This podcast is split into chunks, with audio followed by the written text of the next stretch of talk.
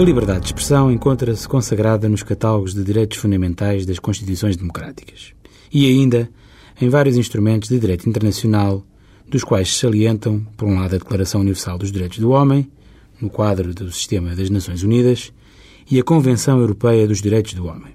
Como temos vindo ultimamente a apresentar, o Tribunal Europeu dos Direitos do Homem reuniu já um acervo muito relevante também no que respeita à garantia e salvaguarda da liberdade de expressão. Como resulta do artigo 10 da Convenção Europeia, a liberdade de expressão compreende a liberdade de opinião e a liberdade de receber ou de transmitir informações ou ideias sem ingerência de autoridades públicas. Um dos elementos essenciais da liberdade de expressão é, naturalmente, a liberdade de imprensa.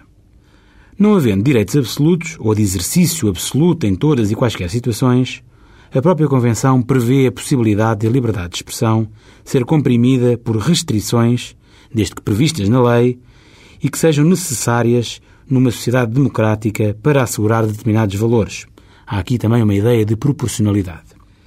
E assim temos que a segurança nacional, a integridade territorial dos Estados, a segurança pública, a defesa da ordem e a prevenção do crime, a proteção da saúde ou da moral, a proteção da honra ou de outros direitos de terceiros, a garantia do impedimento de divulgação de informações confidenciais ou a garantia da autoridade e da imparcialidade do Poder Judicial constituem restrições ou exceções a um princípio de liberdade de expressão.